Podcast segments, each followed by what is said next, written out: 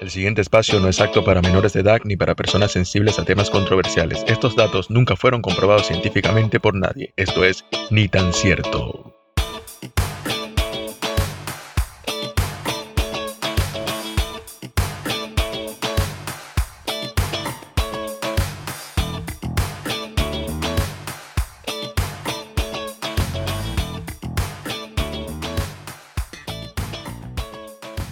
Señoras y señores, bienvenidos a un nuevo episodio de tu podcast de confianza Ni tan cierto. Mi nombre es Pedro Pablo, un nuevo episodio, una nueva semana. Muy contento de estar acá, transmitiendo directamente desde el sur de América, específicamente Argentina, en un nuevo episodio. Pero antes, me presenta a mi compañero, mi amigo, mi cuate, mi pana, en todos los idiomas decimos. Perdón. amigo, amigo, amigo, amigo, ¿cómo estás tú? ¿Cómo te ha ido? Eh, por aquí, este lado, bien, tú como lo has dicho, Gerardo Maestre, Maestre Gerardo, desde Villahermosa, Tabasco, México. ¿Qué tal, amigo? ¿Cómo te ha ido? ¿Cómo te va? Cuéntame.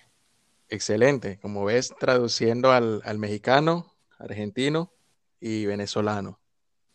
Sí, ya me di cuenta ya. Lo único malo es que si te llega a escuchar un mexicano diciendo ese tipo de güey, ta, te quedaste güey. no, pero con mucho cariño, con mucho cariño. Un nuevo episodio, pero antes de comenzar con este segundo episodio del podcast, eh, queremos agradecer a toda la gente que ha escuchado el primer episodio, que nos han enviado sus comentarios, que, lo han compartido, que la verdad hemos tenido mucha receptividad y muchos buenos comentarios y, quería empezar justamente agradeciendo eso. Eh, porque la verdad no, no esperábamos tanta receptividad para hacer el primer episodio y bueno, es bonito que la gente le haya gustado, que, lo hayan compartido también con amigos, con familiares y, que lo sigan haciendo, por supuesto. Sí, sí, sí, de verdad que me sorprendió que 15 millones de personas nada más en Sudamérica. ¡Wow! wow. Ojalá. Vamos para eso. Sí, sí, bueno, no, no, pero de verdad que todos los que nos escucharon y dejaron sus comentarios positivos, sé que todos lo hicieron con el gran cariño y eso es bien recibido. De verdad que lo recibimos con todo el cariño del mundo y que sigan llegando buena vibra y buenos, buenos comentarios, sobre todo positivos. Me gustó mucho eso. Por supuesto que sí. Y bueno, y que nos sigan acompañando. Espero que todas esas personas que, que escucharon el, el, programa anterior, el primer episodio, estén acá hoy.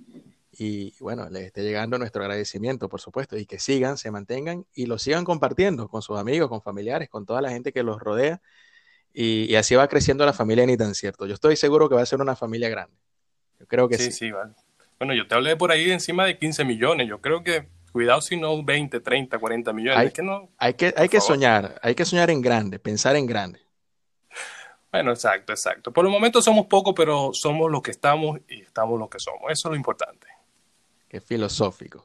Ah, para que tú veas. Claro que sí. Cuéntame, eh, ¿Qué me esta semana, Cuéntame esta semana hay un tema muy interesante que esperamos que, hemos preparado con, bastante, cariño para toda la gente que nos está escuchando. Esta, semana justamente quisimos arrancar el episodio, eh, bueno, como ya, ya dijimos, saludando a la gente, pero también con la expectativa de que este tema, eh, estoy seguro que les va a gustar a todos. Es un tema que se ha conversado mucho, que a lo mejor algunos pensarán que es un poco trillado, pero que con, la actualidad que tenemos y sobre todo por el tema de, la pandemia, la cuarentena, eh, y si no escucharon el episodio número uno y están acá escuchando, vayan y lo escuchan, que está bueno.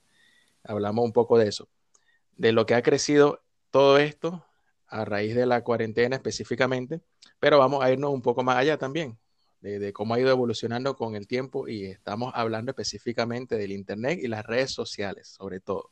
Ese es el tema de hoy ese es el tema. Eso fue lo que me trajiste hoy, querido amigo. El Internet y redes sociales. Qué interesante. Se vuelve interesante porque tú te imaginas una, una cuarentena sin redes sociales, sin Internet. Terrible. De, Pedro Pablo. No, no solo de Pedro Pablo, de todo el mundo. Bueno, de todo el mundo, pero yo estoy hablando es contigo y obviamente con todo lo que no están escuchando. Claro, pero, pero imaginarse una cuarentena sin internet, sin redes sociales, yo creo que, mira, he, leído muchos casos de gente que, que, cayó en depresión, mucha gente que, la pasó muy mal realmente. y justamente se refugiaron en, lo que es eh, el, maravilloso mundo del Internet, de las redes sociales, de, de, todo esto que vamos a hablar hoy. Y yo creo que fue una, una especie de vía de escape, una especie de desahogo en muchos sentidos, en muchas formas. Y yo no me imagino un, no solo una actualidad, sino la cuarentena como tal, haberla pasado sin, sin internet, sin esa distracción.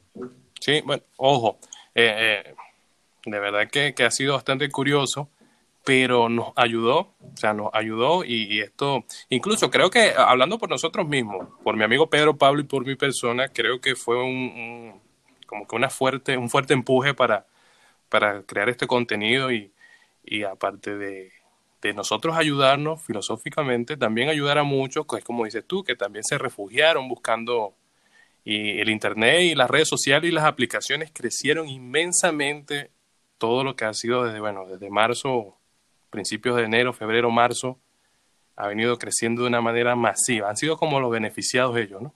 Totalmente. Y bueno, eh, tienes toda la razón. Nosotros somos el vivo ejemplo de, de emprender digitalmente en esta cuarentena. Porque si bien es cierto que esta idea no es nueva, que veníamos cocinando este proyecto de hace mucho tiempo, justamente en esta época donde, donde todos nos hemos dado una pausa, no porque hemos querido, sino porque ya todos conocemos las razones, una, una pausa obligada que nos tienen, no vamos a caer en ese tema, pero justamente eso eh, nos impulsó justamente a, bueno, ya que, ya que tenemos tiempo, vamos a sacar el contenido, vamos de una vez a materializar el proyecto y, y bueno, justamente es lo que estamos haciendo y llegando a todos ustedes gracias a la poderosa herramienta del Internet. Sí, sí, esos 15 millones que tienes tú de seguidores y los 30 millones que tengo yo nos impulsaron a crear un podcast. Ojalá. la gente va a decir, ¿quiénes son estos? Familia de Ricky Martin, todito. Eh, con cariño, con cariño a Ricky.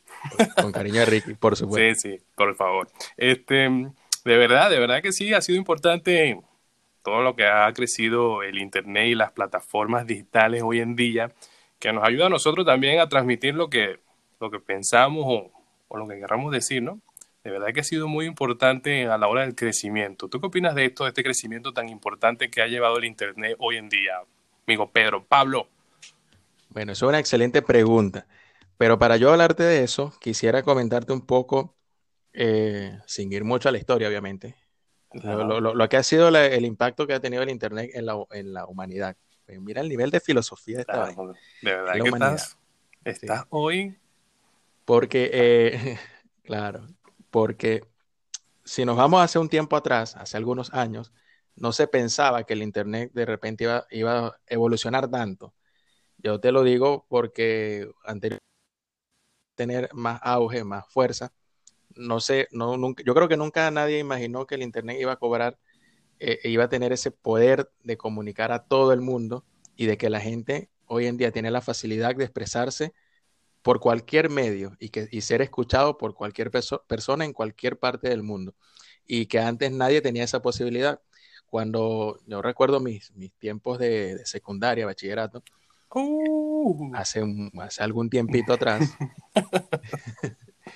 eh, yo, yo, creo que te he contado esto fuera del aire, eh, justamente cuando preparamos el material para este episodio y me tocó hacer una exposición en la secundaria, no recuerdo en qué año de bachillerato, donde justamente íbamos a hablar de, la, de los medios de comunicación y del poder de la comunicación. Y el, los el tema principal era radio, televisión y prensa. Y nosotros, nuestro grupo en aquel momento, incluimos en la exposición y en el trabajo el Internet. Y la profesora no estuvo de acuerdo, no nos reprobó, pero nos bajó la nota porque decía que el Internet en aquel momento no era considerado un medio de comunicación masivo. Imagínate tú, si esa profesora está escuchando hoy este programa, le mando saludos y profesora, teníamos razón. Nos bajó nota eh, y, teniendo razón nosotros. Ya, se pasó. De verdad que sí, profesora un saludo cordial. Usted, o sea, yo sé que usted recapacitó y hoy en día aprendió, porque me imagino que la profesora de tener, no sé, un TikTok abierto, seguro, Instagram, Facebook. Cuidado con OnlyFans, cuidado.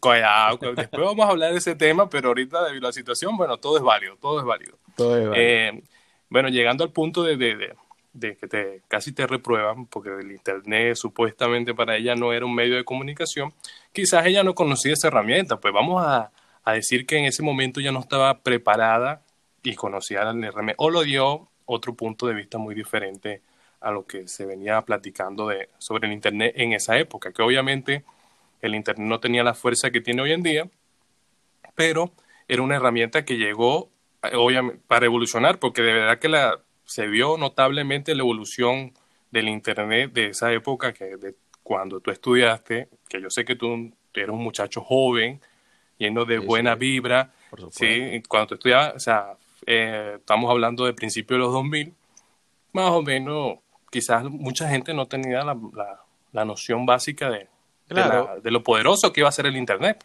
Sí, era otra época y primero que nada el Internet no estaba al alcance de todos como hoy en día, ¿sí? Entonces se veía de otra forma y justamente eh, quienes dominaban el mercado de la comunicación era la televisión, seguido de la radio y la prensa, pero no, nunca, es, más, yo, hay generaciones eh, de, jóvenes de hoy en día eh, que tienen 14, 15 años que yo estoy seguro que no se imaginan cómo era el mundo sin Internet porque no lo vivieron, ¿me entiendes?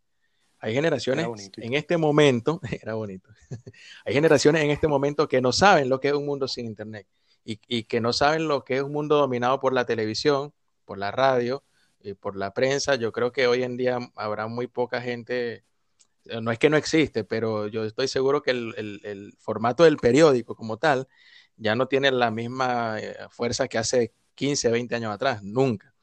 Y la televisión, que sigue, sigue estando, te das cuenta que cada vez va perdiendo terreno con aplicaciones como Netflix, como Amazon Prime, como este, muchas otras de streaming que son 100% de Internet, el mismo YouTube. Y, y ahí es donde te das cuenta de la evolución que ha tenido con el tiempo, con los años, y que a veces no nos detenemos a pensar que de verdad ha habido un cambio importante en los últimos 5 o 10 años, ¿entiendes? Qué profundidad está agarrando el programa, ¿vale? Sí, no, no, de verdad que hoy, Pedro, llegaste muy filosófico y con... De verdad que me sorprende, ¿viste? De verdad que tu, por eso es que tu público te ama. Oye, eh, tienes, tienes, tienes mucho que dar, amigo. Yo siempre te he apoyado en tu talento, ¿viste? De verdad que sí. Gracias, Pero para continuar con... Sí, para continuar con tu idea, tienes mucha razón, obviamente hay muchos jóvenes hoy en día que nacieron con el Internet y con, conocen eso, pero como ha sido por etapa también, nosotros nacimos sin Internet, por decirlo así, y no era que no existía, sino que no estaba a nuestro alcance o no tenía, no era usado como se usa hoy en día, y, y eso quiere decir que poco a poco en generaciones hemos tenido que venir, o sea, adaptarnos, venirnos adaptando poco a poco, y es curioso porque esto lleva también a que no todo ha sido positivo. Obviamente aplicaciones, o sea, hay aplicaciones súper que te hacen la vida más cómoda, que te hacen la vida eh, más fácil, que nos ayuda a comunicarnos y obviamente lo estamos viendo hoy por este mismo medio que nosotros estamos utilizando, las plataformas digitales donde va a salir este, este programa.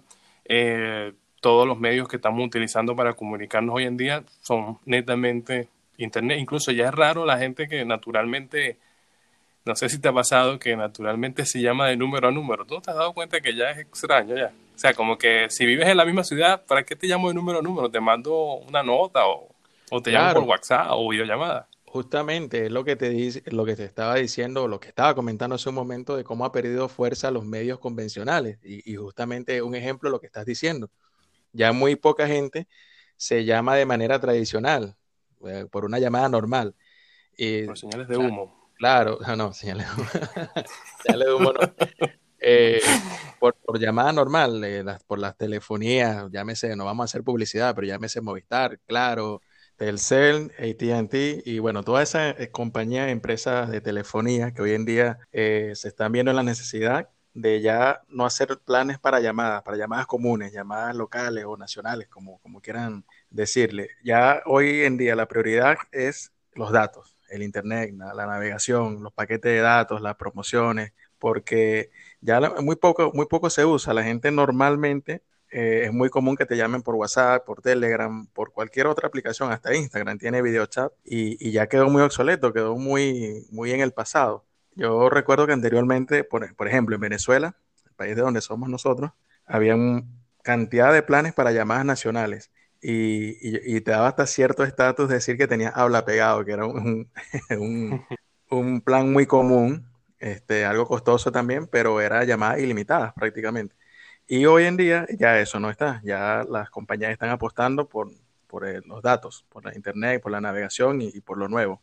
Es que, bueno, ya que dijiste habla pegado, hablar de habla pegado en aquel tiempo eras un rico, eras un rico. Quien, quien tenía habla pegado es porque tenía entonces tú decías, bueno, yo no, no tengo, quizás no tengo todo habla pegado, pero tengo algunos segunditos a, aquellas empresas de Movilnet y, Movistar en aquel tiempo.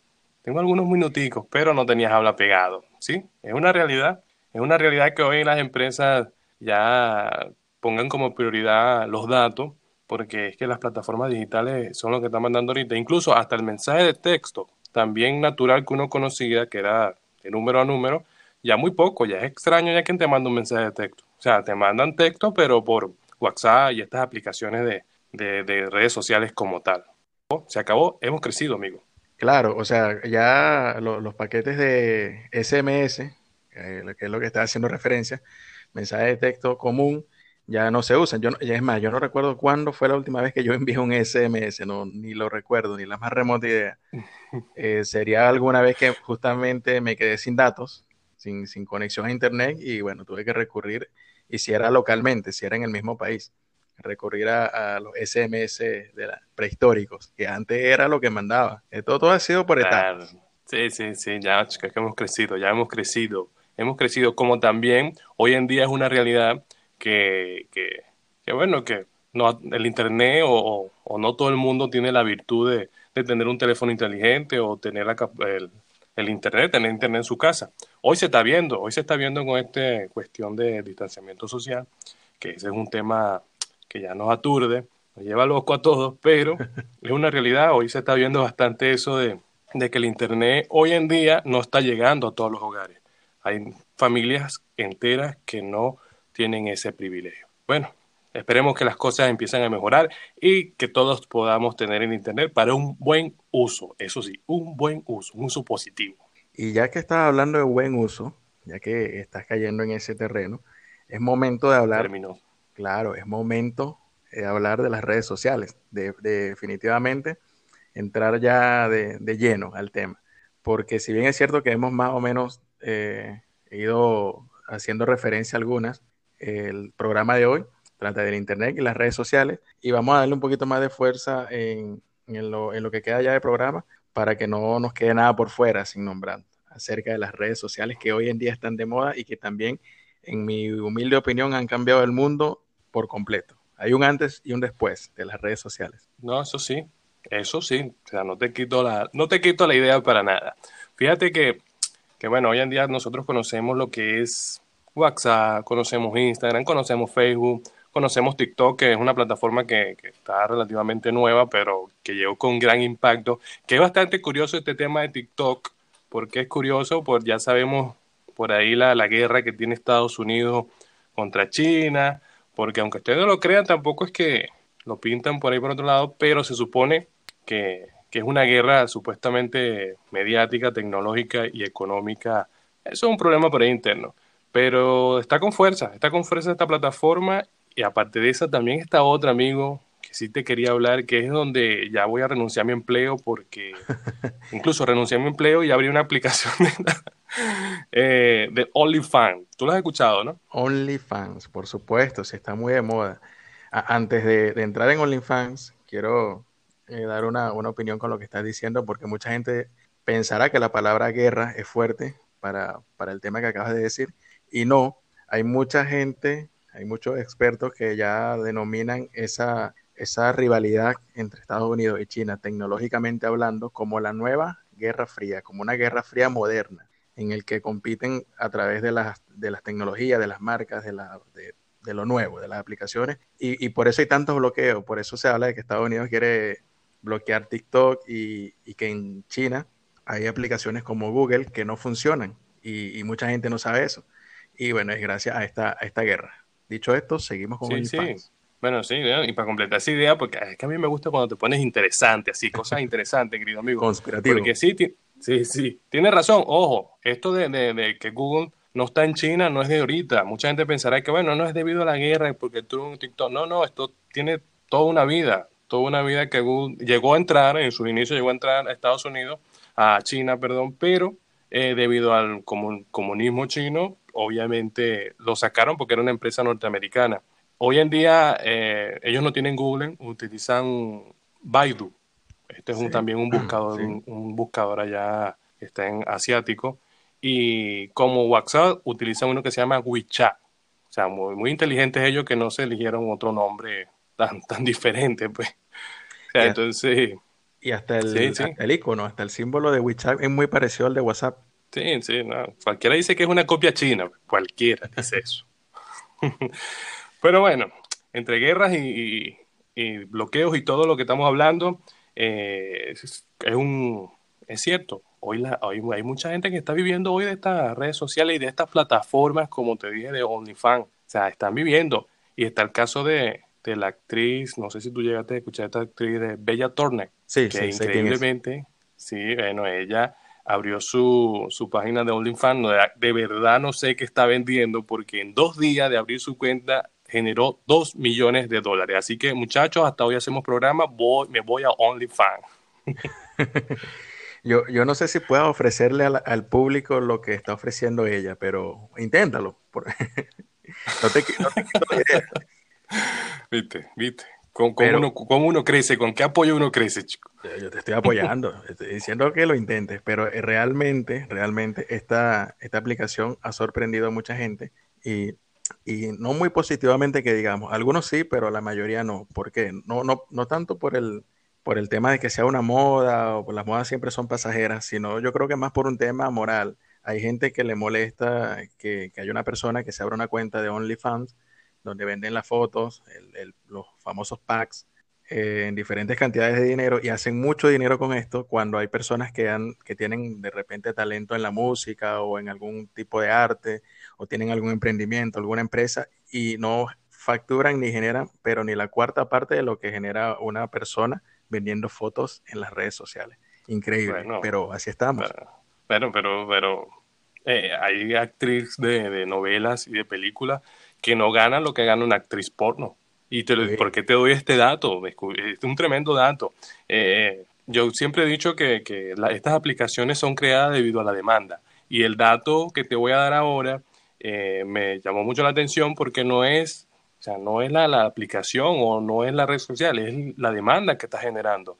Y te lo digo porque la industria del porno tiene más fuerza, y escúchese bien esto, tiene más fuerza que Facebook, Netflix y Twitter juntos. O sea, esos tres monstruos juntos no le llegan a la industria del porno. Imagínate. O sea, ve la diferencia. O sea, quiere decir que la demanda es lo que lo lleva a ser grande. Entonces, bueno, por eso, mientras no le hagan daño a nadie y se hagan, si se están haciendo daño ellos mismos, ellos verán y cada quien, su cuerpo es de ellos. Claro, el problema es lo que hablábamos en la, hace un momento del Internet, que esto está al alcance de todos y ahí es donde se vuelve negativo porque por mucho que, sea contenido para adultos para, y que haya regulaciones, haya leyes eh, para que la, juventud, no sé, los menores de edad no se acerquen a este tipo de contenidos, es muy difícil controlar eso. Y por eso Es, tan, peligroso a veces tener tantos dispositivos desbloqueados en casa, sobre todo si hay niños, niños y adolescentes. Pero bueno, es, una realidad, es una industria muy grande y, y muy poco se habla porque realmente es contenido para adultos, pero sí es una, una industria monstruosamente grande. Sí, sí, sí. Tú sabes, tú sabes también que está otra, otra que está de moda ahorita, que supuestamente no, como que no tiene la misma dinámica del OnlyFans, que esta aplicación se llama Omegle. Esta aplicación eh, simplemente la gente se mete como para buscar amigos en todas partes del mundo, ¿no? Y eh, sí me llamó la atención, o sea, yo no tengo esta aplicación, pero investigando y viendo hay muchos youtubers como que agarran y, se crean un usuario y se meten a ver qué se consiguen, como para crear contenido. Y me llamó mucho la atención que, que ellos mientras están creando, o sea, buscando amigos o creando contenido, se consiguen muchos niños, niños, o sea, 10 años, 11 años, 12 años, y obviamente los niños quizás están en su inocencia de simplemente de meterse a ver quién se consigue, pero también noté que se consigue mucha gente extraña mostrando sus partes íntimas. ¿Por qué? ¿Por qué lo hacen? ¿Pero por qué? Porque el mundo es muy raro y hay gente muy rara en el mundo, definitivamente. Y, y en los últimos tiempos, eh, ya, estoy hablando como un don, sí, sí. pero los últimos tiempos es donde se ha visto mucho eso. Eh, el, el, mal uso de las redes sociales, del, del, Internet para este tipo de contenido, ha destapado una olla, pero terrible, y hay muchos documentales de esto, y se habla mucho de esto, pero, pero es peligroso, es peligroso para, para las nuevas generaciones. Sí, sí. Sí, es peligroso, don Pedro, es muy peligroso. este, la verdad que, que, que, yo no sé, no sé qué, qué, vamos a hacer, no sé cómo vamos a, a controlar estas redes sociales porque se están utilizando de mala manera y no nada más estas redes que estas plataformas digitales que se inventaron ahora de OnlyFans o Megles y ese tipo, sino también que hasta el mismo WhatsApp, ¿viste? A veces el mismo WhatsApp también se ha prestado para crear grupos extraños, entonces te piden ciertos requisitos para tú poder entrar a esos grupos. Igual Telegram, he visto que Telegram se presta mucho para eso y como que sí debería existir alguien que controle ese tipo de grupos masivos extraños de y son extraños por muchas cosas. Yo, yo creo, eh, personalmente que las redes sociales se inventaron con un fin recreativo, para, para que la gente pudiera conectarse, compartir su contenido y, y todo ese tipo de cosas. Pero la los mismos usuarios, la misma gente, la misma humanidad ha hecho de, estas aplicaciones un lugar muy extraño, muy, muy extraño. Y tanto así que las aplicaciones convencionales, ya hablamos de convencionales cuando nos referimos a Instagram, Facebook, eh, Twitter, WhatsApp, Telegram, Telegram no tanto, porque es un poco más, eh, WhatsApp sigue estando por encima. Pero este tipo de, de, aplicaciones yo creo que se salieron de control cuando la gente empezó a generar dinero con ellas, cuando realmente se dieron cuenta de que podían monetizar o, o sacar provecho monetariamente a través de las redes sociales. Yo creo que ahí hubo una diferencia donde ya se salió todo de control, ya eh, es una tierra de nadie, y hay que tener mucho cuidado con eso. Seguimos con el programa de Don Pedro. Mira, Don Pedro, ¿Qué piensas tú, qué piensas tú sobre esto que están hablando de, de, de, que el, el, señor este de Tesla, que está mandando todo ese poco con Space, que está mandando ese poco de satélite, supuestamente para darle internet a todo el mundo, que es lo que se está rumorando, que ha enviado no sé cuántos mil satélites al espacio para darle internet a todo el mundo. Que el internet ahora sí va a llegar a las manos de todo el mundo, pero si no existe algún control como para no ver este tipo de cosas, nos puede afectar y bastante. Yo creo que ya nos está afectando desde hace rato.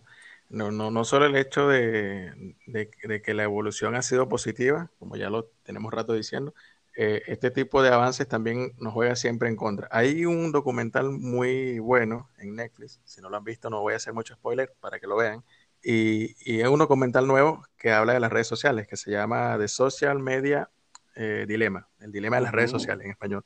Ajá, eh. Está muy bueno Está muy bueno y habla de, de, principalmente de cómo evolucionaron de forma negativa las redes sociales y de cómo estas empresas se dieron cuenta que había mucho dinero de por medio y empezaron a utilizar herramientas, eh, inteligencia artificial y cosas de manera descontrolada. Y, y ahí te reflejan eh, que, que, realmente y literalmente no pueden controlar ya lo que, lo que iniciaron. Es como que se, salió, se le salió de las manos y, y, eh, bueno, ya que toco esto, es muy interesante porque sé que mucha gente en algún momento ha logrado como notar que su teléfono lo espía o lo escucha, porque eso es lo que decimos. A mí me ha pasado, y sé que a ti también y mucha gente que nos escucha también, que dicen alguna palabra o algo y cuando entran en sus redes sociales eh, hay casualmente publicidad de lo que recién acaba de hablar. Sí, sí. Sí, sí, sí está, sí está pasando y está pasando muy continuo eso. Y últimamente como que están más fuertes. Últimamente ya como que el teléfono se ha vuelto chismoso más.